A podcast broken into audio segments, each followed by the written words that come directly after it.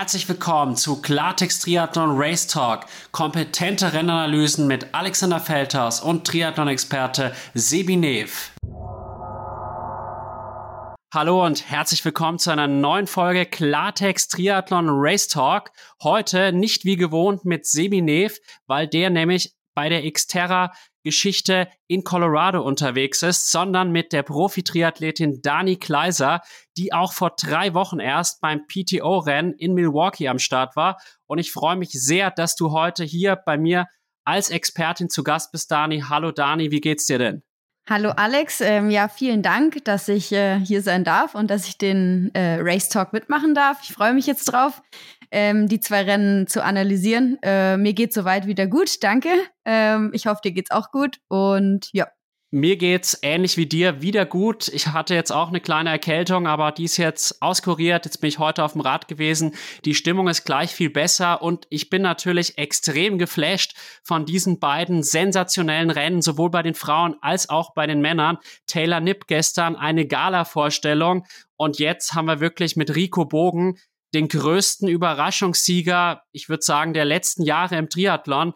Und dass es dann auch noch ein deutscher Dreifachsieg wurde, wirklich sensationell. Ich bin wirklich sprachlos und ich hatte tatsächlich Sorgen, ob ich überhaupt hier über das Rennen sprechen kann, weil es eben so besonders cool war. Ja, das verstehe ich total. Ähm, ja, ich glaube auch, beide Rennen hatten was ganz Besonderes. Beide Rennen haben echt starke Performances gezeigt, die sehr, sehr, sehr cool waren, meiner Meinung nach. Ähm, aber auch Überraschungen, wo ganz sicher gesetzte Leute nicht so performt haben, wie sie eigentlich äh, das machen. Und ähm, ja, es waren viele Überraschungen dabei. Und ähm, genau, ich freue mich jetzt auch jetzt sehr auf die Analyse, weil ähm, da gibt es, glaube ich, viel zu sprechen. Das sehe ich auch so. Jetzt noch eine Frage an dich. Man muss sagen, du warst ja auch qualifiziert für die 70.3 WM, dass du gut in Form bist. Vor allem beim Radfahren und Laufen hast du in Milwaukee gezeigt. Du konntest jetzt leider nicht teilnehmen heute. Wie sehr hat es denn auch bei dir gekribbelt? Ja, im Endeffekt, klar, es hat schon gekribbelt gestern und als ich den Frauen zugeschaut habe beim Racen, klar, ist so ein bisschen Wehmutstropfen dabei, aber ähm, ich hatte nun mal vorher Corona. Mit Corona ist echt nicht zu spaßen. Ich hatte auch einen schwerwiegenden Verlauf, der war nicht so leicht, ähm, auch eben mit Fieber und ähm, genau. Und äh, von dem her habe ich da auch gestern keine Träne verdrückt, dass ich da nicht am Start war. Ähm, das war die richtige Entscheidung. Das ist eins, was ganz, ganz sicher war, weil in der Konkurrenz an den Start zu gehen, dafür muss man super fit sein. Und ich bin nicht super fit und das merke ich auch immer noch. Und von dem her bin ich mit meiner Entscheidung äh, 100% zufrieden. Klar war trotzdem so ein kleines Kribbeln schon dabei. Aber das ist, glaube ich, immer egal, wie es ist, wenn ein anderes Rennen läuft, dann kribbelt's bei einem selbst. Das kann ich total nachvollziehen. Bei mir war es auch wirklich so, ich habe die beiden Rennen gesehen und dachte, ich muss jetzt raus, ich muss trainieren. Ich habe im Oktober den 70.3 in Griechenland vor mir und kann ich wirklich total verstehen, was du da eben gesagt hast. Und auch vernünftig, dass du eben nicht gestartet bist, weil wir haben ja jetzt auch hier am Wochenende gesehen, dass es halt nicht gut ist, wenn man nicht 100% fit an der Startlinie ist. Ich meine, Jason West, auch einer der Top-Favoriten nach den letzten Vorstellungen, ist ja erst gar nicht angetreten, weil er eben nach Singapur auch einen Virus sich eingefangen hatte. Und das prominenteste Beispiel ist natürlich auch Christian Blumenfeld, der sich jetzt wohl doch auch ein bisschen zu viel zugemutet hat mit eben Paris, Singapur, Jetlag und dann hat er sich wohl auch noch einen kleinen Magen-Darm-Virus zu Beginn der Woche eingefangen gehabt. Ja, ich denke auch, ähm, wenn man ein bisschen geschwächt einfach nur so an eine Startlinie geht, dann bist du einfach nicht mehr so konkurrenzfähig, wie du es eigentlich sein solltest und wie es eben auch ähm, für so ein Weltklasse-Rennen, eine WM, ja, Pflicht ist eigentlich, dass man da einfach wirklich 100% an fit, fit an den Start geht. Absolut. Und das war eben Christian Blumenfeld heute nicht. Und das war natürlich dann die Chance, auch vor allem für unsere deutschen Athleten, da sage ich mal, Akzente zu setzen und dann auch Leute wie eben Christian Blumenfeld deutlich hinter sich zu lassen. Ich meine, man muss auch sagen, es waren noch andere renommierte Athleten dabei, wie jetzt beispielsweise Sam Long oder Lionel Sanders, die ja an sich ein sehr, sehr gutes Schwimmen erwischt haben, aber dann durch diverse Umstände eben nicht davon letztlich profitieren haben können, weil dann auch beim Rad die Dynamik so war, dass sie halt nicht näher rangekommen sind und dann halt auch beim Laufen dann nicht mehr rankommen konnten, sondern eher noch weiter zurückgefallen sind. Und das waren so Beobachtungen, die ich halt heute auch machen konnte. Ja, ich denke auch, ähm, bei, den, bei den Männern ein äh, Sam Long und ein Lionel Sanders hatten wahrscheinlich das beste Schwimmen ihrer Karriere und können daraus nichts machen, weil die vordere Gruppe einfach so stark war auf dem Rad und da echt wahnsinnig Druck gemacht hat und äh, den anderen weggefahren ist. Es war ja halt einfach so. Und ähm, die Lücke wurde sukzessive größer nach hinten. Und selbst beim Laufen, da ist keiner von hinten irgendwie angestürmt gekommen, wo man jetzt gesagt hat, oh Gott, es könnte noch mal eng werden. Ich habe es nicht so erwartet, muss ich ganz ehrlich sagen, und war auch am Anfang überrascht, dass da von hinten wirklich keiner mehr kommt ähm, und dass die wirklich alle so gut laufen. Hut ab für die Leistung. Ich, also ich bin richtig fasziniert von diesem deutschen Dreiergespann da vorne. Das ist, das war so cool und es hat mich auch so wahnsinnig gefreut für die drei. Ich meine, der Rico Bogen, ein ganz junger Athlet, der ist erst 22, das muss man erstmal so, muss man so sehen und der, ähm, hey, der ist jetzt Weltmeister und das, boah, das ist schon, glaube ich, richtig krass und einfach auch ein mega krasses Resultat für ihn. Und ich glaube, wenn man ihn vorher gefragt wird, hätte, ja, glaubst du, dass du äh, heute Weltmeister wirst, hätte er gesagt, nö er konnte es einfach auch im Ziel gar nicht glauben. Man hat auch tatsächlich gemerkt, dass er mit dem ganzen Rummel, der dann um ihn war, noch gar nicht so umgehen konnte. Er war so ein bisschen wortkarg, fast schon so ein bisschen überfordert mit der Situation. Aber ich habe mich auch so gefreut für ihn, auch als er dann im Ziel angekommen ist. Man muss ja auch sagen, es war ja so eine typische Underdog-Story, kann man fast sagen, weil ihn ja keiner auf der Rechnung hatte. Und dann hat er natürlich bei mir schnell die Sympathie gewonnen. Und ich dachte mir die ganze Zeit so, als ich am Fernseher saß, komm, das machst du jetzt, jetzt bloß nicht einbrechen. Und dann, als er bei Kilometer 19 war, dann habe ich gewusst, okay, das schafft der Junge. Und dann hat er sich da ja auch so feiern lassen, völlig verdient. Und das Witzige ist tatsächlich, noch vor 14 Monaten war es, glaube ich, bei der Challenge Samurin ist er noch als Age Cooper in Anführungsstrichen gegen mich angetreten, hat dort mir zwar 35 Minuten, glaube ich, eingeschenkt, aber der hat ja innerhalb eines Jahres auch noch mal so einen Sprung gemacht, quasi vom Nobody zum Ironman 70.3 Champion. Und ganz witzig, was ich noch vielleicht hier erzählen möchte, heute Morgen 2600 Follower auf Instagram und jetzt gerade, jetzt haben wir 17.15 Uhr, hat er tatsächlich schon weit über 6000 Follower. Also unfassbar, was da jetzt auch auf ihn einprasseln wird. Und du hast gerade gesagt, Frederik Funk auch, der hat so hart gearbeitet die letzten Jahre und dann immer wieder nach sensationellen Radleistungen irgendwie beim Laufen nicht ganz mithalten können. Viele Platzierungen um, ja, vier, fünf und nie hat's ganz auf der großen Bühne für einen Podest gereicht. So, so schön und ich glaube, Jan Strattmann da ist es ähnlich. Der hatte auch keine leichte Saison. Ja, für den Freddy freut es mich einfach auch echt mega. Das ist, ähm, der hat in Milwaukee war er ja auch und ähm, wir haben danach echt auch noch, äh, haben wir uns getroffen und äh, haben uns da auch äh, ein bisschen drüber unterhalten und das ist schon, ja, der, der fährt ja brutal stark Rad und schon in Milwaukee war er alleine auf dem Rad unterwegs und jetzt war er echt in einer guten Gruppe da am Start und das war echt einfach äh, cool und dann auch dass er da den Franzosen nochmal eingesammelt hat. Ey, das, ich fand das so cool. Und da habe ich mir echt gedacht, ja, Freddy, endlich hast du deine Laufbeine gefunden. Und ja, und einfach auch eine, eine grandiose Laufzeit hinten drauf gelegt. Bei der schwierigen Laufstrecke da eine 1,12 zu laufen, das ist schon richtig, richtig gut. Ich glaube, er hat äh, eine, der, also eine Top 10 Laufzeit hat er auf jeden Fall. Ich weiß jetzt nicht genau welche, aber das hat er richtig, richtig gut gemacht. Da waren nicht viele schneller als er heute. Und aber ich glaube, das ist dann halt auch so ein, ob du Zweiter oder Dritter wirst und dann siehst du, okay, es geht ran an den, an den zweiten Platz und dann, dann also ihm blieb ja dann gar nichts anderes übrig, als da richtig durchzuziehen und ähm, er hat es dann gemacht und ich das saß echt äh, vorm, vorm Laptop und hab mir gedacht, boah, jetzt kommt, zieh durch, zieh durch. Das war schon, und mich freut's total für ihn und auch für den äh, Jan Strattmann. Ey, eine mega geile Leistung. Ich glaube, der hat in den letzten Rennen schon echt ein bisschen auch gezweifelt. Ich weiß es nicht. Also wenn ich mich in ihn, in ihn reinversetze, dass, äh, dann lief es mal wieder sehr gut und dann war wieder so ein Rennen dabei, wie jetzt vor zwei Wochen in Tallinn, wo es echt nicht so gut lief für ihn und aber man sieht, äh, man kann eben gute Tage haben und auch ganz schlechte Tage und ähm, die hatten einfach, die drei hatten heute alle einen geilen, geilen Tag und mich freut's für alle ähm, immens. das ist halt auch das Schöne, finde ich, an unserem Sport, dass man kein Rennen mehr vorhersagen kann. Da sind so viele Leute, ich würde fast sagen, da sind in jedem Rennen 15 Leute dabei, vor allem jetzt bei den größeren wie bei der PTO oder jetzt einer 70.3 WM, die das Rennen unter bestimmten Umständen gewinnen können. Auch, dass ein Jan Frodeno eben vor drei Wochen in Milwaukee gewinnen konnte, auch das hätte ich mir nie mehr vorstellen können, dass der Junge quasi nochmal ein großes Rennen und dann auch noch eine Mitteldistanz gewinnt oder eine verkürzte Mitteldistanz, muss man ja sagen, bei dem PTO-Format. Und ich finde es einfach total schön, dass unser Sport halt auch so abwechslungsreich ist und man eben nicht sagen kann, okay, der und der gewinnt immer.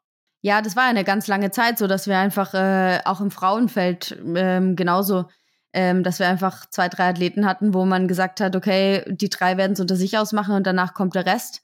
Aber das ist einfach nicht mehr so. Und man sieht es ja auch ähm, an dem heutigen Resultat äh, im Männerrennen, das ist total wild durcheinandergewürfelt und die sind alle auf einem ganz, ganz ähnlichen Niveau. Und heute hat sich halt das so herauskristallisiert und ähm, dann guckt man wieder auf ein anderes Rennen und dann sieht es wieder ganz komplett anders gemischt aus. Und dann hat auch ein Sam Long wieder einen besseren Tag.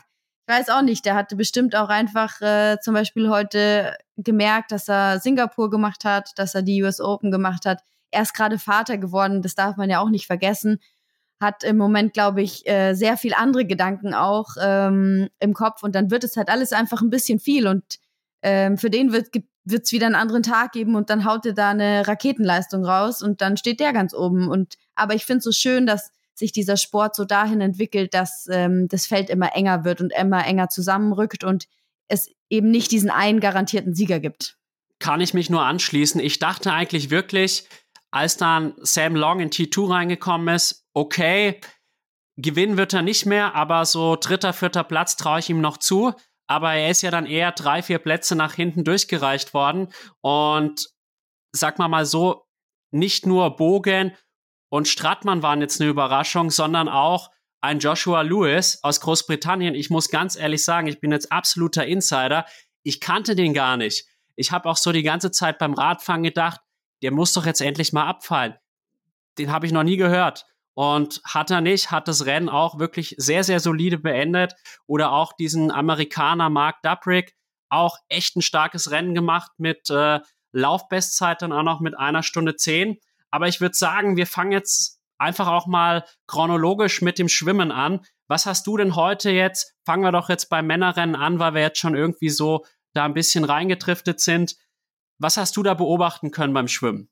Ja, beim Schwimmen, ich meine, äh, es gab vorne eine, eine gute Gruppe, die da zusammen äh, geschwommen sind. Ähm, ich fand es jetzt auch nicht so überraschend, außer dass ähm, ja, Sam Long und Lionel Sanders erstaunlich wenig Rückstand hatten nach dem Schwimmen und mit Sicherheit ein Überschwimmen hatten für ihre Verhältnisse, denke ich mal. Das ist mir auch aufgefallen. Was mir auch extrem aufgefallen ist, dass doch extrem schnell angeschwommen wurde vor allem halt von den Leuten, die so aus der Mitte heraus gestartet sind. Und dann war es ja doch lange so ein größerer Pulk, natürlich mit einer Ballung in der Mitte. Und dann hatte ich schon den Eindruck, dass die Tempoverschärfung von Justus Nieschlag so ein bisschen das Feld in zwei größere Felder, sage ich jetzt mal, gesplittet hatte. Und generell muss ich auch sagen, Justus hatte jetzt am Ende nicht den besten Tag, wie wir alle wissen leider auch wieder wegen seinen Achillessehnenproblemen. Und aber er hat halt im Wasser wirklich auch in meinen Augen taktisch extrem gut agiert, weil er halt dann zunächst mitgeschwommen ist, dann ist er in Position 2, dann in Position 1, konnte sich auch ein bisschen lösen.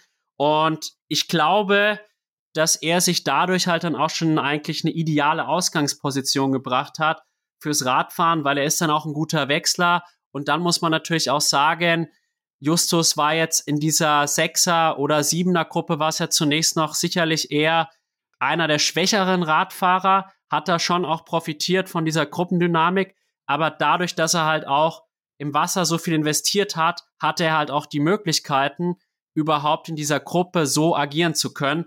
Und schade, dass er dann leider beim Laufen durch seine Verletzungsprobleme, die er ja leider schon seit mehreren Jahren hat, nicht ganz äh, das erreichen konnte, was er sich jetzt gewünscht hat. Ja, absolut. Also der, ich meine, er ist ja als erstes aufs Rad gegangen, glaube ich, ähm, hat da auch super schnell gewechselt nach dem Schwimmen. Und ähm, ja, ich glaube, dass er da in dieser Siebener-Gruppe ganz gut aufgehoben war und da auch, ich meine, er ist ein super starker Radfahrer, das äh, kann man halt einfach auch nicht leugnen. Und ähm, ich glaube, die Gruppe war ähm, in Summe waren die alle ähnlich stark auf dem Rad und ja, viel Arbeit hat er auf der, auf der Freddy Funk gemacht äh, vorne. Und ähm, ich denke, ähm, in Summe war das eine super, super gute Gruppe und ähm, dass das dann Richtung Ende. Ich habe ja zwischendrin gedacht, sie überzocken vielleicht ein bisschen, sie gehen vielleicht ein bisschen zu hart äh, auf dem Rad an und dann stellt sie es beim Laufen aus. Ich meine, das ist schon oft genug passiert, aber dem war nicht so. Ähm, und auch die, die Bedingungen waren, glaube ich, auch einfach super, dass sie da auf dem Rad so, so viel fahren konnten oder so viel Watt fahren konnten, auch im Verhältnis zu den anderen, ähm, die Lücke aufmachen konnten wegfahren konnten und die Lücke größer gemacht haben. Ich meine, die wurde ja sukzessive immer größer. Ich glaube, sie sind ein bisschen was über drei Minuten Vorsprung sind sie vom Rad gegangen. Das war ja eigentlich perfekt für, für die drei. Es war auf jeden Fall so ein Vorsprung, wo man halt auch mal, wenn es schlecht läuft, ein bisschen was verlieren kann pro Kilometer, ohne dass man eine Platzierung einbüßt. War definitiv so. Also ich muss auch sagen, für mich doch die beiden stärksten Leute heute auf dem Rad waren Frederik Funk. Ich hatte auch immer so mehrfach das Gefühl, dass er an den Anstiegen versucht hat, ein bisschen wegzukommen, aber man weiß, wie das in so einer Gruppe ist. Wenn man dann wieder in einer Abfahrt ist, die Anstiege halt nicht hart genug sind, dann schiebt sich das alles dann wieder zusammen. Ich muss auch sagen, dass Mathis Magirier, den man jetzt ja spätestens seit dem PTO US Open voll auf dem Schirm haben muss, viel für die Gruppe getan hat. Der hat auch von Beginn an in meinen Augen die Initiative ergriffen. Und man muss halt auch noch eins sagen, das ist mir auch aufgefallen, dass Frederik Funk, der kam mit 26 Sekunden Rückstand aus dem Wasser, auch für ihn sensationell gut, weil er ja doch häufig so um 1,20, 1,30 Rückstand hat, hat dann in der Wechselzone tatsächlich 17 Sekunden verloren. Anscheinend, weil er sich so eine Aero-Bottle in Flasche den Anzug reingesteckt hat. hat ja. ja. Und hat dann aber relativ schnell das wieder zufahren können.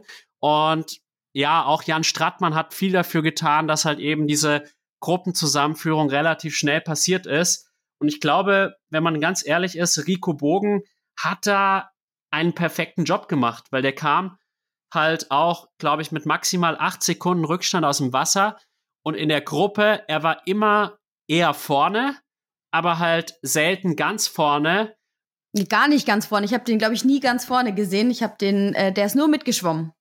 Das war extrem schlau. Also für ihn. Weil ich glaube nicht, dass er so ein Überbiker ist wie, wie jetzt der Freddy Funk zum Beispiel. Ich glaube, der Freddy Funk musste heute viel mehr auf dem Rad arbeiten, als es ein Rico Bogen machen musste. Ähm, der ist immer schön mitgeschwommen. Also ich habe mir auch gedacht, also der, der schwimmt da jetzt richtig schön mit und dass der dann, ja, der hatte einfach noch die Laufbeine, weil der auf dem Rad mit Sicherheit weniger investiert hat als der Freddy. Das ist ein Fakt, würde ich sagen. Ich hatte auch tatsächlich den Eindruck, als ich ihn Freddy im Zielinterview gehört habe, er ist nur zweiter Deutscher. Da wusste ich nicht, ist es jetzt wirklich ironisch gemeint oder ist, ärgert er sich doch ein bisschen über diesen zweiten Platz oder hat er da so ein bisschen, wie soll ich sagen, das Gefühl gehabt, dass er auf dem Rad allein die Arbeit gemacht hat mit Marguerrier. Also da wurde ich nicht ganz schlau. Ich weiß nicht, welchen Eindruck du da hattest. Ja, also ich glaube, der Freddy ist ein extrem fairer Athlet und ich weiß nicht, ob er ihm da jetzt so das so unterstellen will oder ihm das anprangert sozusagen, dass er da wirklich die ganze Zeit hinten mit drin geschwommen ist äh, in, den, in dieser Radgruppe und da keine Initiative ergriffen hat und selber mal vorne gefahren ist. Ähm, kann ich so nicht sagen. Ich glaube, der Freddy ist vom Typ her nicht so, dass er das äh, ihm anprangert. Ich glaube, er gönnt dem Rico das auch wirklich extrem, dass er heute Weltmeister geworden ist. Und ich glaube, er freut sich auch selber über seine eigene Leistung extrem und ähm, er kann auch mega stolz auf sich sein. Und ähm, von dem her, ja, vielleicht hat er das so unterschwellig gesagt und er ist nur zweiter Deutscher. Ich meine, es ist die Realität, aber dennoch äh, sind es die drei Deutschen, die ganz oben an der Weltspitze stehen und das äh, hat schon was zu bedeuten. Wann gab es das schon mal und wird es vielleicht jemals noch geben? Das äh, wage ich zu bezweifeln. Es gab es tatsächlich 1997, glaube ich, beim Sieg von Thomas Hellriegel und also auf Hawaii und dann 2016 mit Frodeno, Kienle und Lange. Aber ich glaube, bei einer 70.3 Distanz ist es ein Novum und ja, der Frederik Funk, wenn der morgen aufsteht, der wird stolz wie Bolle sein, weil er hat ein perfektes Rennen in meinen Augen gezeigt. Alles rausgeholt, was an diesem Tag möglich war. Rico Bogen war halt dann letztlich doch noch etwas besser und hat es halt auch durch seinen Mut, den er auch beim Laufen gezeigt hat, absolut verdient, weil ich dachte eigentlich so, als sie alle in T2 reingekommen sind, habe ich auch auf meinen Kanal so geschrieben, Magirier und Nieschlag sind auf dem Papier die besten Läufer. Natürlich bei Nieschlag mit einem Fragezeichen versehen, weil er hat halt eben wenig laufen können, permanent diese Achillessehnenprobleme. Und ich habe, du weißt ja, Justus war auch bei mir im Podcast und da leidet man nochmal besonders mit, mit jemandem, den man auch noch gut kennt.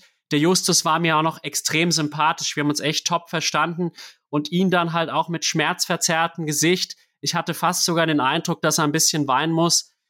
Abgeschlagen einlaufen zu sehen, das hat mir echt auch ein bisschen wehgetan. Und dann dachte ich halt, okay, Nieschlag ist weg. Jetzt macht's bestimmt Magirier. Und sah ja dann auch zunächst so aus, als dass der ein bisschen stärker ist als Funk. Und dann kommt nach eineinhalb Kilometern immer der Rico Bogen immer näher und näher und näher bei diesem Uphill-Stück.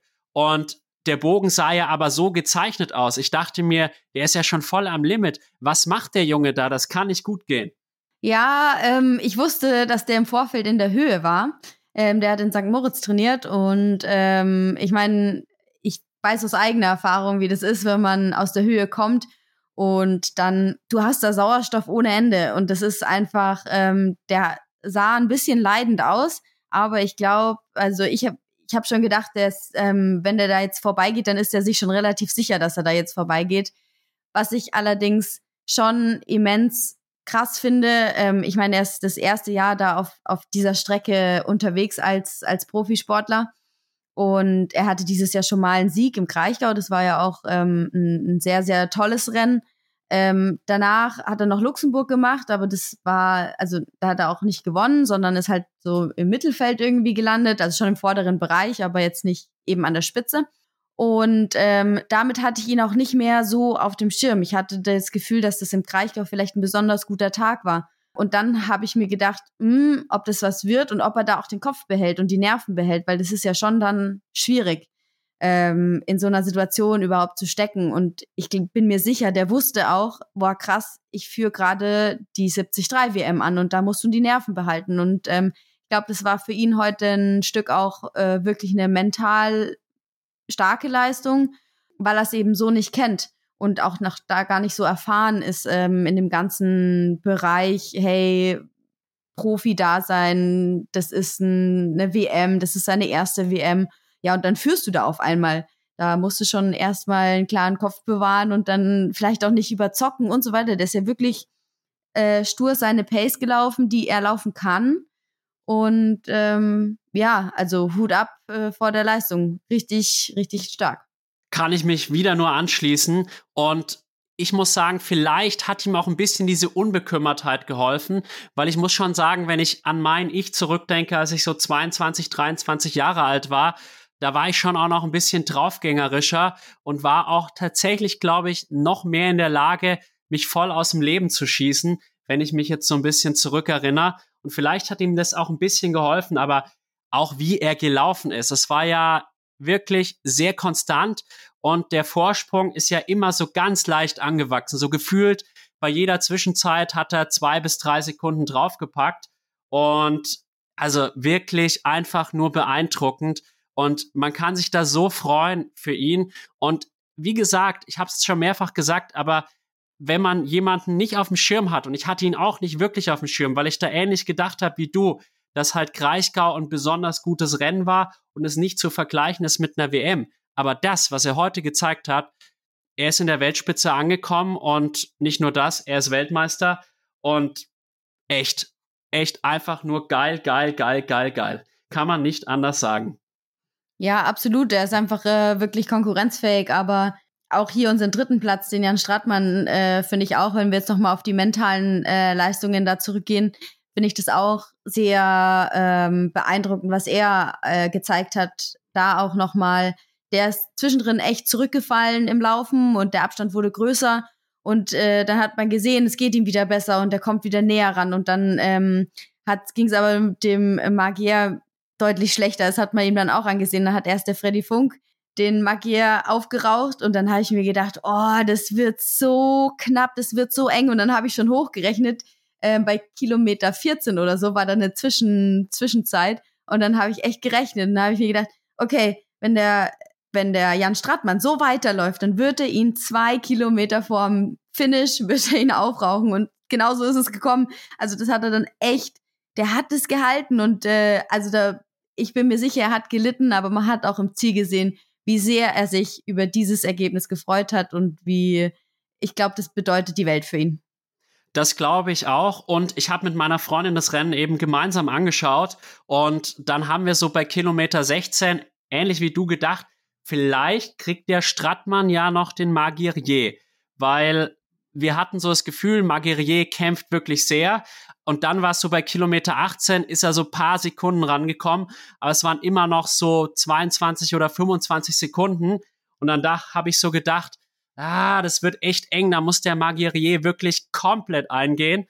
Und dann hat man es aber auch deutlich gesehen, dass die Schritte von Magirier so kurz wurden. Ich konnte mich da richtig reinfühlen, weil ich das gerade auf der Mitteldistanz auch schon mehrfach hatte, dass ich die letzten drei, vier Kilometer so gar nicht mehr konnte, weil meine Oberschenkel so zugemacht haben. Und dann habe ich wirklich gesehen, ah, oh, das ist möglich. Und habe mir gedacht, jetzt komm, äh, Jan Strattmann, hol dir das Ding, push dich jetzt endlich. Und dann dachte ich die ganze Zeit, warum pusht er sich nicht? Warum pusht er sich nicht? Und auf einmal kam dann eben die Reaktion vom Jan Strattmann und dann war das Ding auch entschieden, weil Marguerrier einfach am Ende wirklich nichts mehr entgegenzusetzen hatte. Und auch, wie ich finde, Frederik Funk nochmal zur Laufleistung da zurückzukommen. Er ist ja erst zurückgefallen und dann hatte ich so zwischendurch das Gefühl, okay, wird wahrscheinlich nur Platz drei. Aber er hatte immer Marguerrier irgendwie in Sichtkontakt. Ich denke, dass ihm das auch geholfen hat. Und er hat ja auch schon häufig gesagt, dass er so nach dem Radfahren erst ein bisschen Probleme hat, in sein Tempo zu kommen und dass aber dann die zweite Hälfte bei ihm dann verhältnismäßig stärker ist. Und ich glaube, dass das auch heute beim Fred Funk der Fall war. Ja, absolut. Ähm, das, das hat man ja auch gesehen. Der ist erst ähm, ja, ist ein bisschen zurückgefallen, eben auch da ging die Lücke auf zum Marc Guerrier. Und der, ähm, ja, der ist eigentlich weggelaufen, aber ich glaube, er war nie weiter weg als so 200 Meter, weil man hat ihn auch in den Kameraeinstellungen auf dem Stream, hat man ihn oft gesehen und man hat auch gesehen, es ist gar nicht so weit, ähm, aber 200 Meter sind halt dann doch irgendwie so 35 Sekunden oder was und äh, ich weiß, wie hart es ist, so einen Scheiß zuzulaufen und äh, wenn du da nicht rankommst, dann kann das richtig zermürbend sein ähm, wenn du denjenigen siehst, aber du kommst einfach nicht näher. Das ist total, das stresst dich total. Aber ich glaube, auch irgendwann hat es beim äh, Freddy einfach Flopf gemacht und dann ähm, wurden seine Beine einfach besser und schneller und vielleicht hat er auch einfach mit dem Kopf dagegen gearbeitet und dann ging das. Und ähm, in so einem wichtigen Rennen, und ich meine, es war sein Saisonhöhepunkt, das er auch selber gesagt hat, dass sein Fokus eigentlich nur auf dem Rennen war und die PTO-Rennen für ihn eigentlich nur so Nebensache waren in dem Sinne. Ähm, schon wichtig, aber eben nicht so wichtig wie die 73 WM. Vielleicht hilft es dann halt auch, man muss sich ja im Rennen immer wieder so ein paar Kniffs suchen und Gedanken sich selber senden, dass man ja sich wieder nach vorne pushen kann. Und gerade in so einem Rennen hilft es halt dann total, glaube ich. Und ähm, ja, ich glaube, das war heute keine einfache, keine einfache Nummer für alle. Aber ja, umso schöner, dass es dann so ausgegangen ist, wie es ausgegangen ist.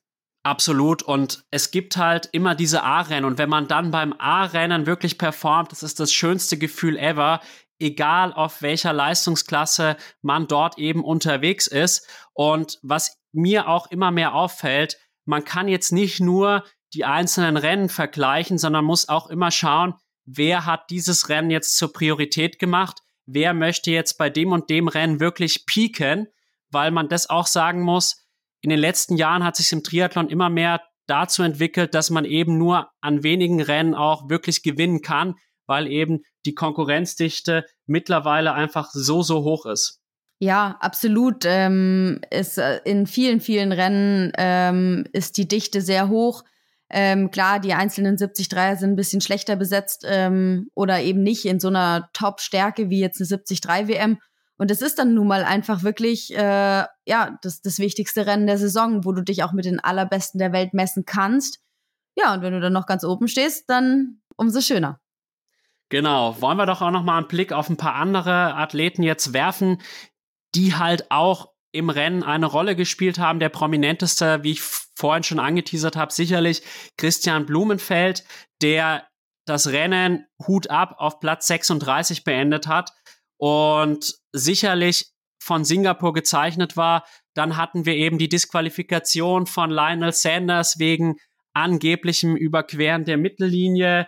Dann hatten wir auch noch einige andere deutsche Athleten, die echt einen starken Job gemacht haben oder zumindest das Rennen auch lange mitgeprägt haben, beispielsweise ein Max Sperl oder auch ein Jonas Hoff, Hoffmann oder Franz Löschke auch.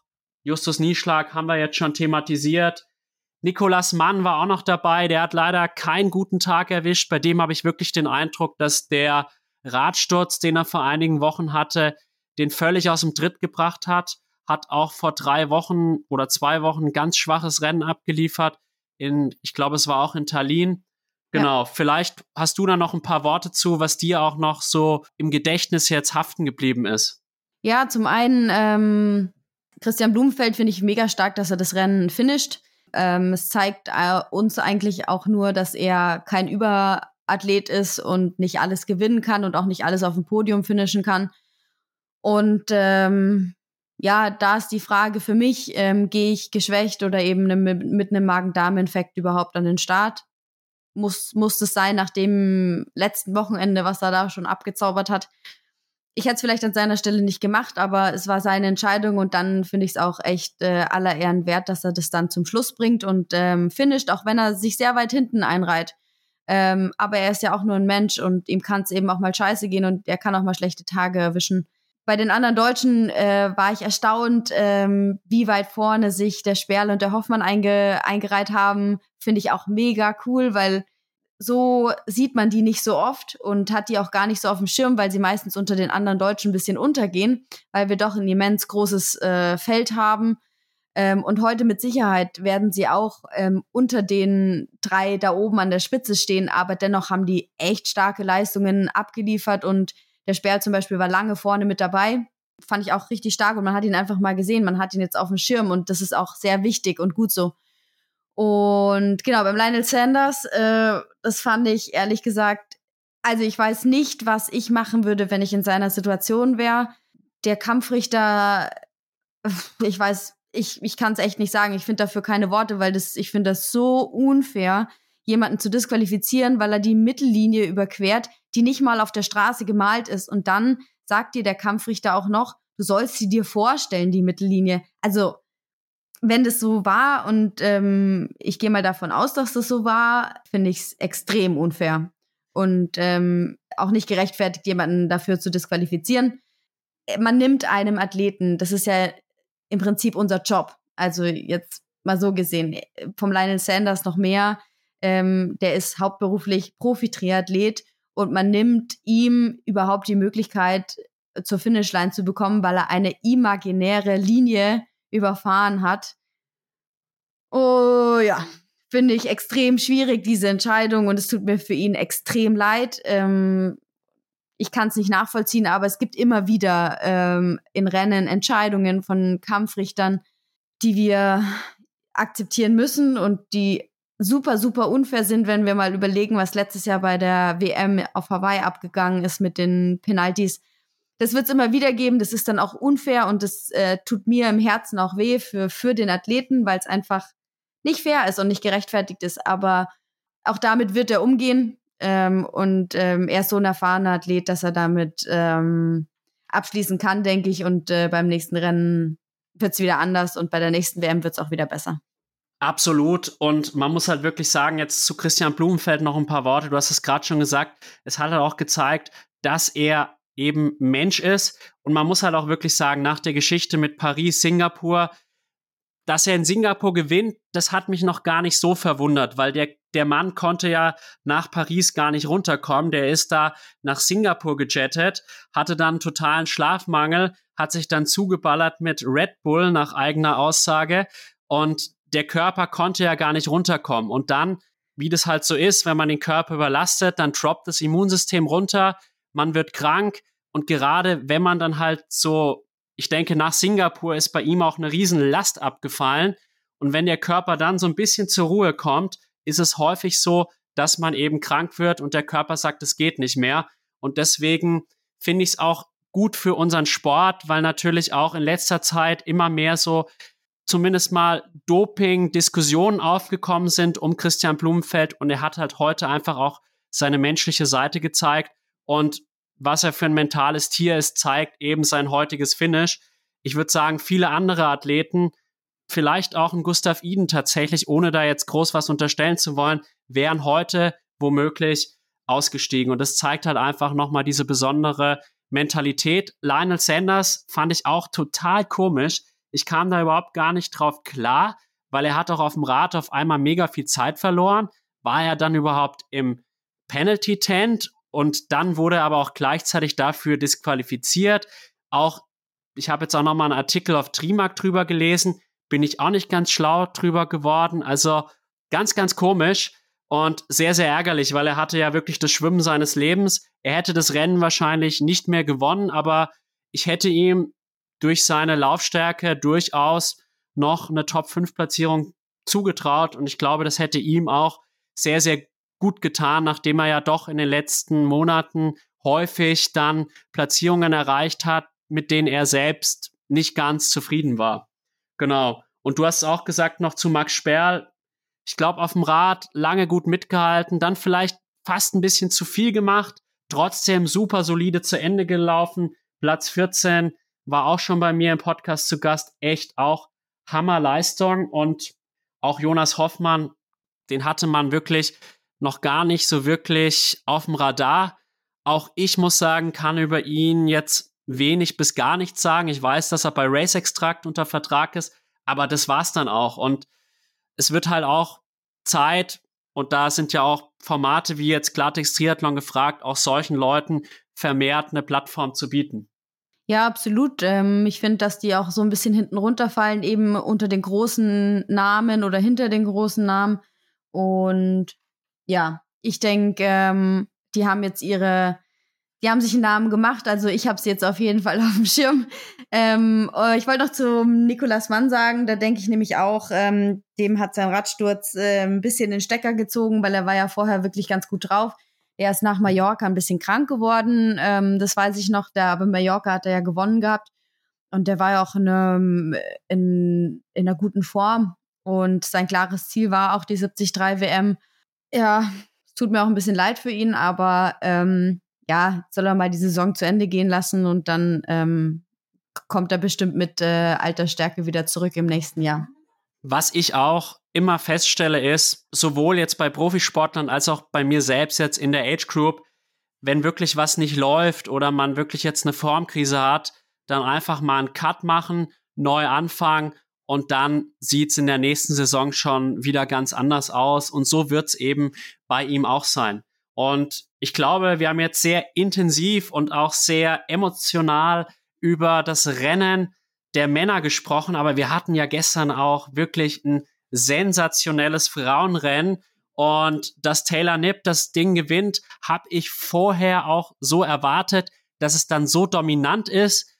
Tatsächlich nicht, weil das Feld war in meinen Augen auch wesentlich besser, nicht wesentlich besser, aber ein Tick besser noch als das PTO-Feld in Singapur. Klar waren jetzt keine Ashley Gentle und keine Anne Haug dabei, aber wir hatten äh, beispielsweise auch mit Emma Pallant Brown, Laura Philipp, Paula Findlay, solche Top-Namen dabei, dass ich diese Dominanz doch nicht erwartet hätte.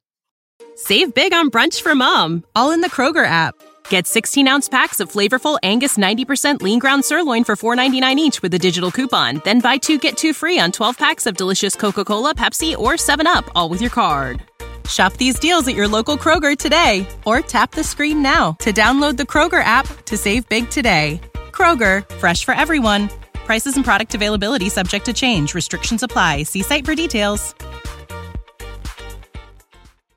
Ähm, ja, gebe ich dir absolut recht, wobei ich sagen muss, nach dem Schwimmen und wie das dann auf dem Rad recht schnell lief, war mir das dann schon schnell klar, dass Taylor Nipp das gewinnen wird. Sie ist in äh, USA auch schon sehr, sehr stark gelaufen. Ähm, und ich, ich wusste auch auf jeden Fall, sie kann stark laufen und sie wird es auch stark laufen. Und mir war auch klar, dass diese Lücke, die sie dann hatte, ähm, nach hinten, ähm, nach dem Radfahren, dass das auch keine Laura Philipp zulaufen wird. Also da brauchst schon eher eine Anne Haug, die das dann vielleicht zulaufen kann, aber selbst die hätte sich gestern, glaube ich, sehr schwer getan. Ähm, ja, Taylor Nipp hat gestern ein wahnsinnig starkes Rennen gemacht. Die hat ähm, so souverän gewonnen. Ähm, das hat sie sehr, sehr stark gemacht. Ähm, ich fand eher, wir hatten ein paar andere Überraschungen. Ich hätte die Cat Matthews nicht ähm, auf Rang 2 getippt. Ich hätte dann Hilary viel stärker eingeschätzt. Ähm, ich hätte auch die Laura viel stärker eingeschätzt. Ähm, ja, von dem her ähm, fand ich, hatten wir einige Überraschungen parat gestern, die ich im Vorfeld nicht so getippt hätte. Aber ich meine, es ist ja schön, dass es diese Überraschungen gibt und dass man irgendwie so jeden auch auf dem Schirm haben muss, egal wie es ist. Jeder kann mal einen richtig geilen Tag haben oder jeder kann auch mal einen echt schlechten Tag haben.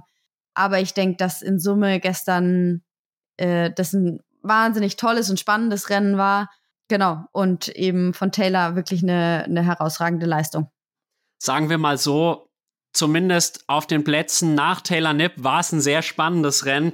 Wie du richtig gesagt hast, nachdem wie das Schwimmen gelaufen ist, war mir auch klar, habe ich auch dann zu meiner Freundin gesagt, das Ding ist gelaufen, Taylor Nipp gewinnt das Ding, die ist auf dem Rad viel zu stark und es läuft dann keiner zu.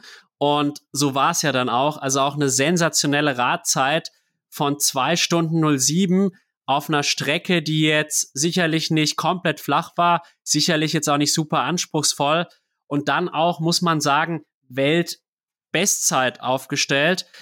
Und das bei, einem, bei einer Laufstrecke, die jetzt auch nicht so ist wie beispielsweise Abu Dhabi, Bahrain oder sowas, wo es wirklich Brett eben ist, sondern wirklich auch profiliert mit einigen harten Anstiegen. Also das zeigt auch einfach die Klasse, die jetzt hier eine Taylor Nipp äh, hingezimmert hat. Zumal man ja auch sagen muss, dass sie laufen kann, hat sie auch schon vor neun Tagen bewiesen, als sie in Paris gestartet ist und letztlich nur durch einen schwachen Wechsel da ist sie Fünfte geworden, eine noch weiter, also noch eine bessere Platzierung verpasst hat. Und ich würde sagen, einfach eine rundum gelungene Leistung, auch eine super Laufleistung.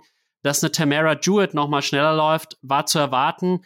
Dafür ist die halt bei weitem nicht so gut Rad gefahren, hat zwar sicherlich Fortschritte auch im Schwimmen gemacht, aber das zeigt halt die Klasse von eben Taylor Nipp.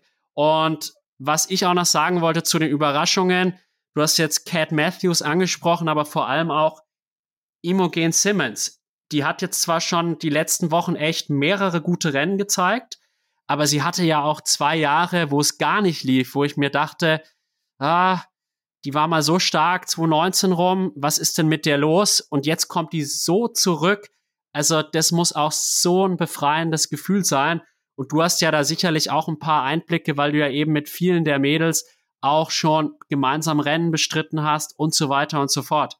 Ähm, ja, also das schätze ich genauso ein. Die Immo Simmons, ich glaube, die, die ist gerade auch auf einem richtigen Höhenflug. Die hat in Singapur schon so ein mega, mega starkes Rennen gemacht und ähm, da ist sie Vierte geworden und das war schon richtig cool.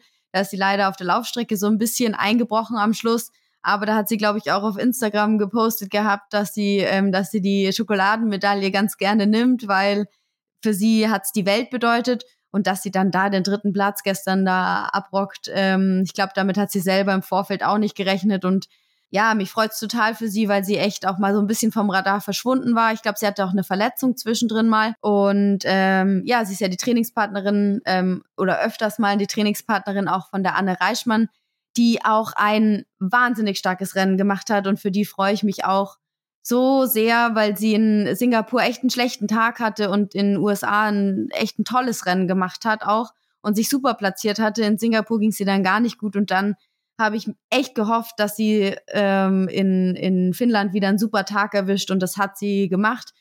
Und ähm, es hat sie auch gezeigt. Ich meine, sie ist am Ende Zehnte geworden. Top Ten Ergebnis bei der WM ist irre gut. Und ähm, ich glaube, wir wissen alle, dass sie nicht die stärkste Schwimmerin ist, aber die, ja, die hat echt ein super, super starkes Rennen gemacht und äh, finde ich auch ähm, eine richtig tolle Leistung. Und ich glaube, die zwei zusammen, zusammen sind schon ein echt gutes Team auch und ähm, die können sich so gegenseitig ein bisschen pushen. Ich glaube, die Anne läuft einfach ein bisschen besser ähm, als die als die Immo. Ähm, und äh, die Immo schwimmt ein bisschen besser als die Anne. Und wenn die sich noch ein bisschen gegenseitig pushen, dann haben wir da ähm, ja auf jeden Fall zwei großartige Athletinnen, die einfach auch so dieses ja, das sind einfach Athletinnen, wie wir sie uns wünschen. Ähm, super fair und ähm, ja, auch immer, immer nett und freundlich und ähm, nicht irgendwie so, dass man denkt, die sind so immens weit weg oder so überheblich, sondern ganz grundsolide, nette Sportlerin, sage ich jetzt mal so. Ich habe ja Anne auch schon im Podcast erleben dürfen und sie war total zugänglich und freundlich und es hat Spaß gemacht, mit ihr auch zu reden. Und man muss auch sagen, dieser zehnte Platz, der ist viel wert, weil man auch sagen muss, diese Leistungssteigerung, die sie in den letzten Jahren gezeigt hat, ist enorm. Und ich meine, sie war jetzt mehrfach Zehnte, aber man sieht halt einfach auch ihre Entwicklung. Und wir haben halt eine ähnliche Entwicklung wie bei den Männern. Die Leistungsdichte nimmt auch immer mehr zu und der zehnte Platz von Anne Reichmann war echt viel wert. Und ich glaube, sie hat auch ein ordentliches Schwimmen gemacht. Sie hatte drei Minuten 46 Rückstand nach dem Schwimmen. Und gehen wir es doch auch ähnlich wie bei den Männern mal von vorne durch. Beim Schwimmen gab es ja doch so ein paar Leute, die dem Schwimmen das Stemp einen Stempel aufgedrückt haben. Allen voran natürlich auch eine Lucy Buckingham, natürlich Taylor Nipp, Pamela Oliveira, dann auch tatsächlich Caro Pole, Imogen Simmons. Im Endeffekt, wie bei vielen Rennen, Schwimmen ist halt auch immer wichtiger, weil halt, wenn du im Schwimmen vorne dabei bist, kommst du halt dann auch besser in die guten Radgruppen und hast dann schon eine komfortable Situation fürs Laufen, wenn du eben beim Radfahren gut mitkommst. Und da hatten wir ja wirklich Caro Pole wirklich ein sehr starkes Schwimmen auch, hat mich auch sehr für sie erstmal gefreut. Dann leider nicht den besten Tag erwischt, Zeitstrafe von fünf Minuten, dann auch beim Laufen ziemlich hochgegangen. 1,33er Halbmarathon, dann leider nur, ich glaube, auf Platz 33 oder sowas gefinisht. Also da sicherlich nicht der beste Tag. Und dann ist mir halt aufgefallen, Taylor Nipp ist eher außen gestartet und Lucy Buckingham, die ja dann als erste aus dem Wasser kam, wirklich eher aus der Mitte raus. Ja, ähm, sehe ich genauso. Ähm, ich glaube auch, dass man einfach dieser Spruch, ähm, du kannst ein äh, Rennen im Schwimmen nicht gewinnen, aber du kannst es verlieren, das stimmt. Und ja, man hat es gesehen. Also mir war eigentlich klar, dass wenn Taylor Nipp da vorne aus dem, aus dem Wasser mit rausgeht, dann wird die sukzessive wegfahren. Und ähm, genau, hinten dran war es eben so, dass ein paar auch eine Zeitstrafe bekommen haben. Eben auch die Holly Lawrence zum Beispiel, die hat auch eine Zeitstrafe bekommen. Da waren einige dann im Penalty-Tent. Ich kenne den genauen Grund ehrlich gesagt gar nicht, ähm, was dann der Grund war. Ähm, ich weiß nicht, vielleicht hast du da mehr Informationen. Aber ja, also beim Schwimmen fand ich das auch irgendwie keine Überraschung, dass die vorne so gut schwimmen, wie sie geschwommen sind. Ich glaube, es war eine sehr schnelle Schwimmstrecke in Summe. Das hat man heute auch bei den Männern gesehen. Die sind alle super Zeiten geschwommen und ich glaube auch für die schwachen Schwimmer war es eine einfache Schwimmstrecke. Mich hat es ein bisschen gewundert, dass die Laura Philipp nicht näher dran war an der Spitze ähm, nach dem Schwimmen, aber man hat, glaube ich, hinterher auch im Interview gehört, dass sie da ähm, die, die, der erste Teil war sehr gut beim Schwimmen und danach hat sie hat sie es wohl ein bisschen aufgestellt. Ja, aber ich glaube, ihr klares Ziel wird sein, da in Hawaii mega gut zu performen und ähm, die wird es mitnehmen und dann ähm, vielleicht klappt es ja bei ihr in Hawaii dieses Jahr dann für ganz oben. Das würde mich sehr freuen. Ähm, ich denke, das ist auch ihr klares Ziel. Genau. Und ansonsten, ja, fand ich es eben beim Schwimmen nicht so die krasse Überraschung. Ähm, und beim Radfahren fand ich es dann eher, ja, da hat so eine ganz große Gruppe eben dann Penalty bekommen und es ist dann eben schade in Summe. Gerade für die Athleten ist das äh, so ein Penalty, zieht dir halt, glaube ich, immer total den Stecker. Das stimmt allerdings. Zugleich muss ich halt auch sagen, es ist ein gutes Zeichen, dass eben Iron Man da auch durchgreift und dann halt auch Strafen ausspricht, weil wir wollen ja alle ein faires Rennen und wir hatten jetzt doch auch schon einige Rennen. Ich denke da vor allem auch so ein bisschen an Hamburg, wo ich doch den Eindruck hatte, dass eben die Drafting-Problematik das Rennen nachhaltig beeinflusst hat. Und insofern bin ich da auch froh, dass wiederum Zeitstrafen ausgesprochen werden. Ob das dann immer fair ist, weiß ich nicht. Es ist auch irgendwie immer eine Glückssache. Bei einigen von den genannten, die eben im Penalty-Tent waren, zum Beispiel auch eine Duet oder eine Ellie Salthouse, da war es tatsächlich dann auch wegen Draftings. Die Holly Lawrence hatte eine etwas kürzere Zeitstrafe. Da weiß ich gar nicht, was da jetzt der genaue Grund war. Und zu Laura Philipp, sie hat es auch im Interview gesagt, sie ist super losgekommen und dann eingegangen. Und das ist aber ein Phänomen, was ich total gut nachvollziehen kann, weil mir geht's häufig so, ich schwimme echt gut an, bin richtig vorne dabei, eben bei den Age Groupern. Und dann werden mir sehr, sehr schnell, vor allem mit dem Neo, die Arme fest. Und das hatte ich schon sehr, sehr häufig, dieses Gefühl. Und ich weiß auch nicht, woran es liegt tatsächlich, bei mir ist es häufig so, dass ich dann ohne Neo das nicht so habe. Und gerade bei kalten Wassertemperaturen habe ich das auch noch mal eher, dass die Arme dann zumachen und man dann wirklich die Pace nicht mehr halten kann. Aber sie war enttäuscht, zumal sie auch gesagt hat, dass sie sehr, sehr viel investiert hat, viel in die Technik investiert hat. Und vielleicht noch ein paar Worte zum Schwimmen. Ich fand, dass Cat Matthews und Rüff eigentlich ein gutes Schwimmen gemacht haben. Auch Emma Pellant Brown Tamara Jewett auch nur 1,34 Rückstand. Paula Findlay und Salthouse finde ich erwartbar. Also da jetzt keine größeren Überraschungen. Und ja, dann gab es eben recht schnell die Zeitstrafe auch für Lucy Buckingham, auch wegen Draftings. Und wenn du halt da fünf Minuten kriegst, das ist natürlich eine Packung und die bricht dich halt, wenn du da nicht wirklich extrem stark bist, auch in einer gewissen Weise mental. Ja, absolut. Ich glaube, so, ein, so, ein, äh, so eine äh, Zeitstrafe, die macht dir dann immens viel aus, gerade in so einem Rennen, ähm, wo du weißt, okay, hier fahren gerade eins, zwei, drei, vier, wumm, fahren irgendwie alle vorbei. Das ist, glaube ich, schon richtig schwierig dann und auch mental nicht so einfach durchzustehen. Aber ja, am Ende ist es so und am Ende haben sie die Zeitstrafen bekommen. Es wird schon einen Grund dafür gegeben haben und ähm, ist halt dann, wie es ist. Und Dafür sind dann andere Athletinnen eben nach, nach vorne gerutscht, die sonst nicht so weit nach vorne kommen, aber die sind wenigstens fair gefahren und ähm, so oft fahren Athletinnen alleine Fahrrad und ähm, eben haben keine Möglichkeit, irgendwo mal sich ein bisschen hinten reinzuhängen oder so einen leichten Windschatten zu nutzen. Und wenn dann Leute in Gruppen noch so richtig Windschatten fahren, dann finde ich es auch absolut fair, da einfach den Penalty zu ziehen und dann äh, müssen die halt einfach mal stehen, fünf Minuten stehen bleiben. Ja dann auch völlig verdient. Ich meine, du sprichst da, glaube ich, auch ein bisschen aus eigener Erfahrung, weil du ja durch deine Schwimmschwäche leider häufig isoliert auf dem Rad bist, was ja auch deine Leistung in Milwaukee eigentlich noch mal umso überzeugender macht, weil du ja auch auf dem Rad alleine sehr, sehr gut und sehr, sehr schnell gefahren bist und da noch super draufgerannt bist. Und finde ich auch richtig, dass jetzt eben durchgegriffen wird. Man hatte eben schon bei anderen Rennen nicht den Eindruck, und jetzt springen wir doch auch einfach mal zum Radfahren. Mich hat anfangs doch überrascht, dass Emo Simmons noch gut mithalten konnte bei Taylor Nipp, aber dann halt auch, ich glaube auch vernünftigerweise ein bisschen hat abreißen lassen müssen oder auch wollen, weil man natürlich auch immer schauen muss, wie weit kann ich mitgehen, ohne beim Laufen völlig zu platzen. Und was mir halt auch beim Radfahren noch ein bisschen aufgefallen ist, ich weiß nicht, wie du es gesehen hast, in den Foren bei YouTube wurde es auch so ein bisschen diskutiert, hat Taylor Nipp einen leichten Vorteil durch das Führungsmotorrad gehabt. Was hattest du da für einen Eindruck? Ähm, ja, ist eine Diskussionssache. Ähm, vielleicht in manchen Abschnitten ja, ähm, in manchen Abschnitten aber dann auch wieder nein.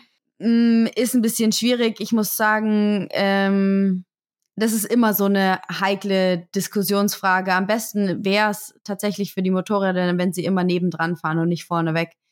Ist alles ein bisschen schwierig. Es ist ja auch schwierig, äh, da mit den Medien äh, klarzukommen und da das alles zu handeln. Ähm, Gerade dann auch auf so einer Strecke, wo es manchmal auch ein bisschen enger wird und so weiter.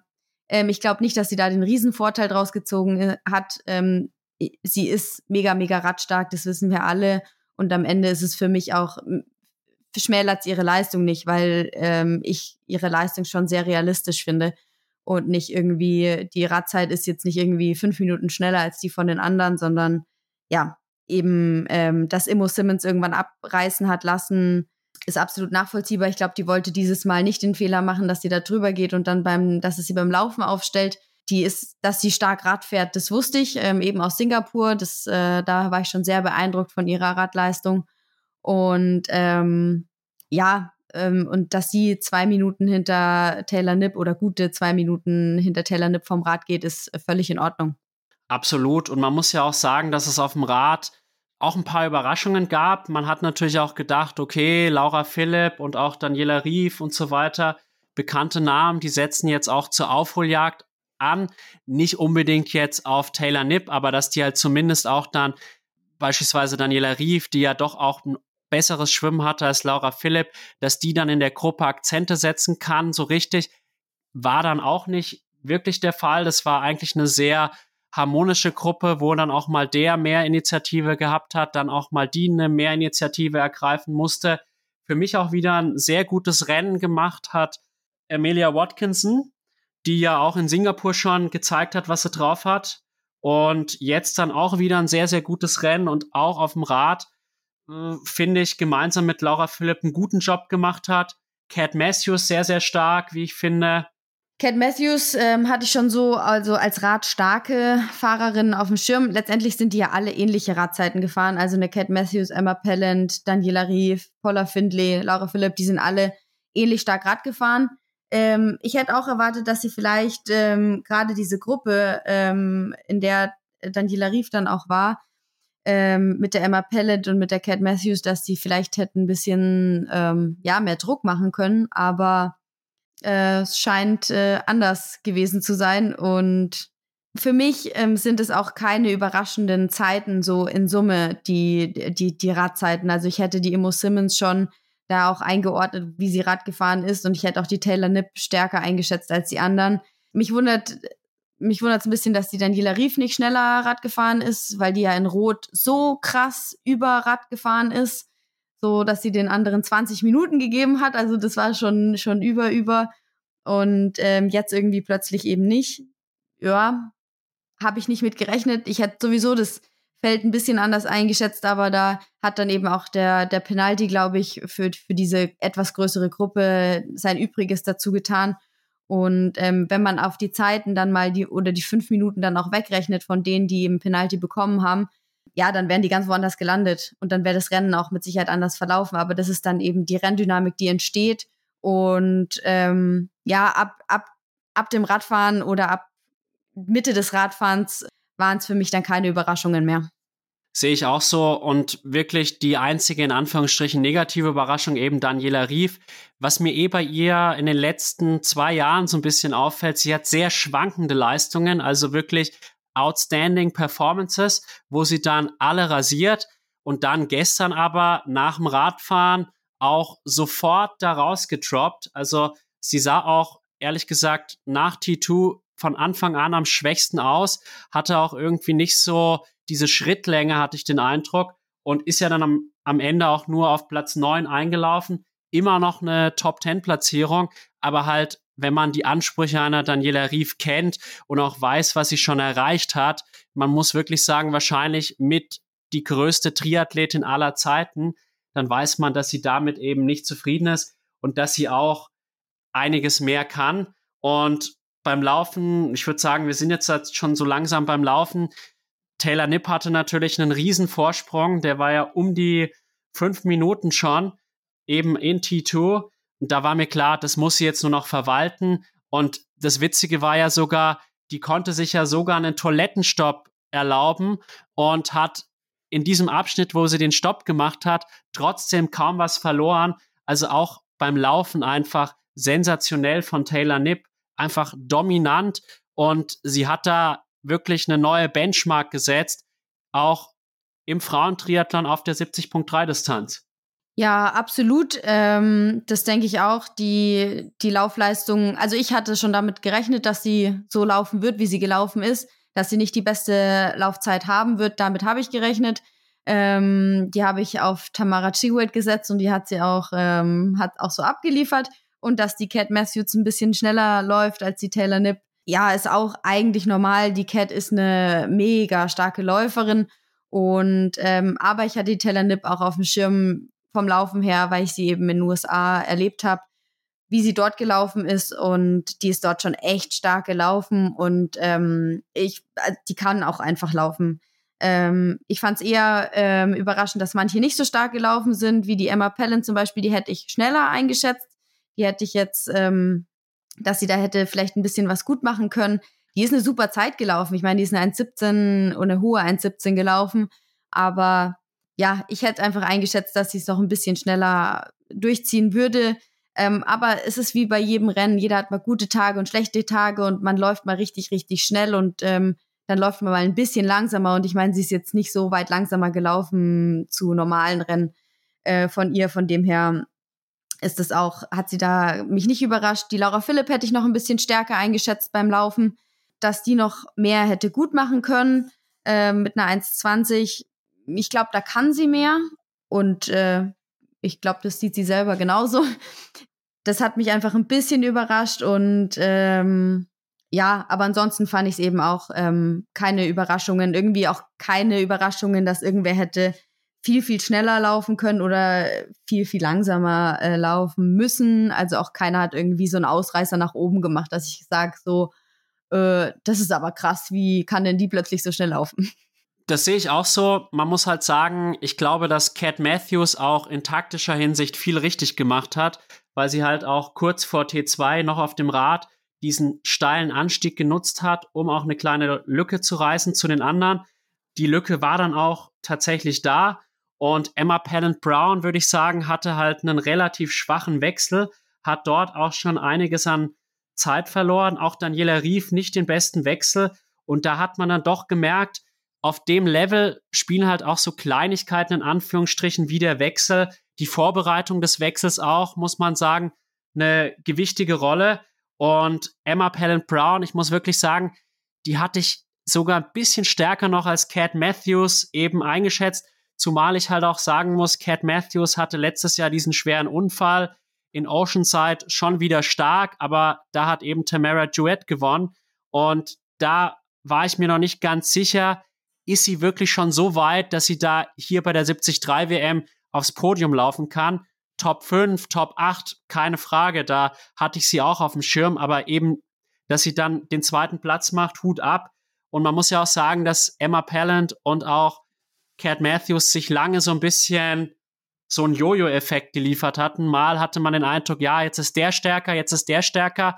Und dann hat aber, nachdem Emma Pallant Brown dann mal zwischenzeitlich rangelaufen war, Cat Matthews sich irgendwie gepusht und dann Emma Pallant auch distanzieren können. Was mich doch ein bisschen überrascht hat, Paula Findlay, wie ich finde, ich würde sagen, normal gelaufen.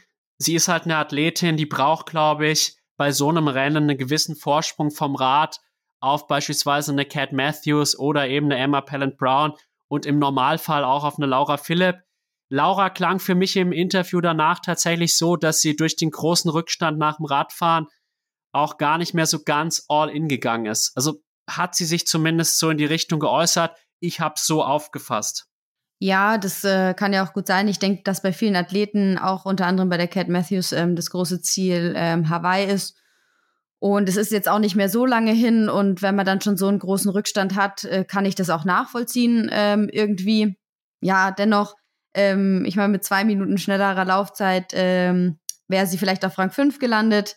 Ähm, nach vorne hätte es natürlich nicht mehr gereicht, aber ja, ist halt, ich hätte sie ein bisschen stärker eingeschätzt. Das wäre, das ist einfach so das, was ich daraus mitnehme bei der, bei der Emma, ähm, ich glaube, die hat zwischendrin so ein bisschen ähm, ein Loch gehabt, da ist dann die Cat Matthews ähm, weggezogen. Ähm, hat sie brutal stark gemacht, hat sich an die Emo rangesaugt und dann, ja, war sie halt weg und ist halt dran vorbei und das hat sie auch immens stark gemacht. Ich denke auch, dass wir die Cat mega auf dem Schirm haben müssen für die Ironman WM ähm, auf Hawaii. Ich denke, dass die wird äh, eine wichtige Rolle spielen. Ähm, ich schätze die sehr, sehr stark ein, weil sie eben ähm, eine ähm, ganzheitliche Athletin ist. Die kann alles sehr gut. Und deswegen glaube ich, dass wir die, also letztes Jahr mit ihrem Sturz und mit ihrem schlimmen Unfall, ähm, ist sie, glaube ich, noch mal deutlich stärker, auch in der Birne, äh, weil sie einfach voll Bock drauf hat, äh, jetzt zu zeigen, was sie eigentlich wirklich kann. Sehe ich auch so. Ich muss aber auch wirklich sagen, dass ich so ein bisschen auch Laura Philipp ein starkes Rennen auf Hawaii gönnen würde, weil sie eben auch in den letzten Jahren immer wieder ein bisschen Pech hatte. Dann eine Covid-Infektion vor Ironman WM St. George 2022, letztes Jahr dann die Penalty und so weiter, dann einmal Vierter auf Hawaii gewesen. Also ich finde halt, dass sie sehr, sehr häufig, man hatte so das Gefühl, jetzt könnte ihr Tag werden und dann ist es doch nicht so geworden. Und ich würde sie ja auf jeden Fall wünschen, wobei ich sagen muss, ich glaube, der bisherige Verlauf der Saison spricht nicht unbedingt für sie. Sie hatte sicherlich schon bessere Saisons als diese, muss man wirklich sagen. Und sie hat es ja auch selber gesagt, für Quereinsteiger wie sie, weil sie ist ja auch letztlich ein Quereinsteiger, sehr spät mit dem Schwimmen angefangen, wird es einfach immer, immer schwerer. Das stimmt, aber ich glaube nicht, dass es für den Quereinsteiger in Summe schwerer wird. Ähm, ich glaube, äh, man muss sie auch ein bisschen, ja, man muss schon ähm, bei den Tatsachen bleiben. Sie ist eine wahnsinnig starke Athletin. Sie gewinnt sehr viele Rennen. Ähm, hat man ja auch in Tallinn gesehen, da hat sie ein super, super Rennen gemacht und hat auch einfach wirklich souverän gewonnen. Eigentlich jedes Rennen, das sie startet, gewinnt sie auch. Jetzt in Rot natürlich, da hat sie nicht gewonnen, da hat Daniela Rief gewonnen, aber trotzdem hat sie dann sehr, sehr starkes Rennen hingelegt. Ähm, ich glaube, sie hatte ganz, nicht ganz eine einfache Saison, auch mit den Krankheiten ähm, zu Beginn des Jahres. Ähm, das wirft einen immer ein bisschen aus der Bahn. Ähm, dennoch habe ich sie, glaube ich, auf Hawaii sehr auf dem Schirm und ähm, glaube auch, dass wenn sie die hat einfach diesen gewissen Willen und die hat die mentale Stärke, dass sie sich da auch durch viele Täler, glaube ich, beißen kann und dass sie dann, ja, sich dann nach vorne pushen kann. Sie ist eine immens starke Läuferin. Das wird auf Hawaii sehr viel bringen. Und selbst wenn sie da ein bisschen Rückstand nach dem Schwimmen hat, äh, wird es auf Hawaii nicht so ausschlaggebend sein wie auf der 73-Distanz. Ich meine, ähm, beim Ironman sind es einfach nochmal 180 Kilometer Radfahren und ein Marathon laufen. Von dem her würde ich sie dafür überhaupt gar nicht abschreiben und ähm, es war bestimmt nicht die, die gesundheitlich beste Saison, die sie hatte, aber ich glaube, sie hat schon sehr viel draus gemacht. Auf jeden Fall. Und man sieht aber auch nochmal, wie wichtig es einfach ist, da konstant zu trainieren. Und es kommt gar nicht immer darauf an, Mördereinheiten oder sowas zu machen, sondern einfach auch gesund zu bleiben. Und das ist ihr eben in dieser Saison nicht so gut gelungen.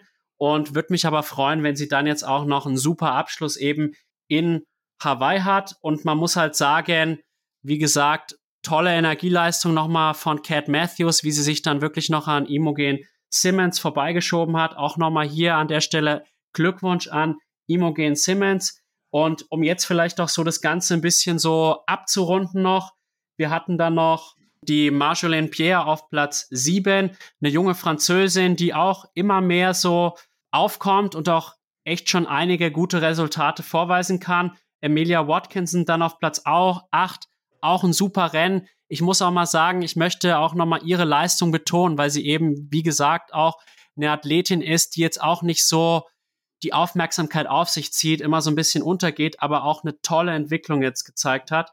Und aus deutscher Sicht hatten wir dann noch die Lisa Gerst dabei, Caro Pola habe ich schon thematisiert und die Laura Jansen. Wie hast du das Rennen von den drei erlebt? Ehrlich gesagt, dadurch, dass ich den Livestream geschaut habe, habe ich es gar nicht erlebt, weil man hat die da hinten leider überhaupt nicht gesehen. Letztendlich, ich meine, die sind, das sind alles ähm, Athletinnen, die in den ersten Profijahren da auf der Mitteldistanz sind, ziemlich am Anfang ihrer Karriere stehen. Und ähm, ich meine, ich bin letztes Jahr auch 26. geworden bei der 73 WM. Das äh, sieht im Moment äh, oder im ersten Moment für einen selbst, glaube ich, ein bisschen so aus. Hm, ja, gut, ich bin 26. geworden in so einem starken Starterfeld ist es okay. Und ich glaube, die haben alle ihre erste 73 WM gemacht und dafür ist das doch alles äh, in Ordnung. Und klar, die, die haben kein Wörtchen mitgesprochen da in den vorderen Rängen. Ähm, ich denke, die haben alle ihre Leistung gebracht, die sie leisten können. Bei der Caro Pole, glaube ich, da war es der Penalty, der ihr den Stecker gezogen hat und die hätte sich deutlich weiter vorne einreihen können, bin ich mir ziemlich sicher. Ähm, das war ein bisschen schade für sie, aber sie wird wieder ihre Chancen bekommen. Ich glaube, das war jetzt nicht die letzte WM, die sie macht. Denke ich auch. Und was ich halt an Caro auch so cool finde, dass die halt auch nebenbei noch arbeitet und auch so viele Interessen neben dem Sport hat. Und die war mal eine Olympiakandidatin. Ich denke, auf dem Rad braucht sie noch ein bisschen mehr Power. Und dann, ja, war jetzt einfach nicht ihr Rennen, aber das wird wieder besser werden, bin ich auch überzeugt. Und wie du gesagt hast, Laura Janssen und Lisa Gers mit wirklich grundsoliden Läufen, muss man sagen. Auf dem, gerade beim Schwimmen, die Die Lisa, da kann sie noch nicht so ganz mithalten und auf dem Rad fehlt jetzt halt auch noch ein bisschen was zur absoluten Spitze, aber es ist trotzdem ein Riesenerfolg, äh, beide in den Top 30 bei der Ironman 73 WM überhaupt dabei zu sein als Profi ist schon ein Riesenerfolg und ich glaube, die haben echt gute Rennen gemacht, eben in ihrem individuellen Bereich und wie gesagt, es ist halt auch immer wichtig, glaube ich, dass man auch Leuten aus der zweiten Reihe äh, eine Bühne gibt, weil eben Profisport kann auch nur dann existieren, wenn die Vorderen auch von hinten Druck bekommen und wenn man keine Konkurrenz mehr hat, dann macht es auch keinen Spaß mehr zu gewinnen. Muss man ja auch mal einfach sagen. Ja, das denke ich auch. Und ich glaube auch, dass unser äh, das Profifeld so und unser Sport immer näher zusammenrückt, dass die Leistungen immer dichter werden. Und das ist ja schön, weil ähm, dann gibt es ja Grund, an sich selbst zu arbeiten und besser zu werden. Genau.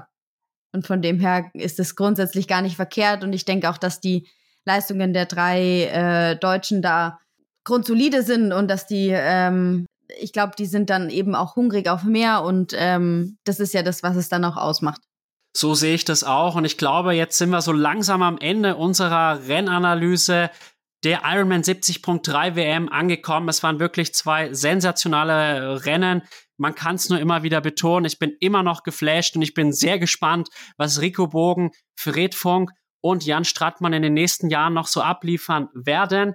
Leider muss man sagen, gab es jetzt auch an dem Wochenende einen Todesfall und da möchte ich jetzt natürlich auch noch mal hier äh, mein Beileid für die Angehörigen aussprechen von der Athletin, die gestern eben auf der Schwimmstrecke gestorben ist.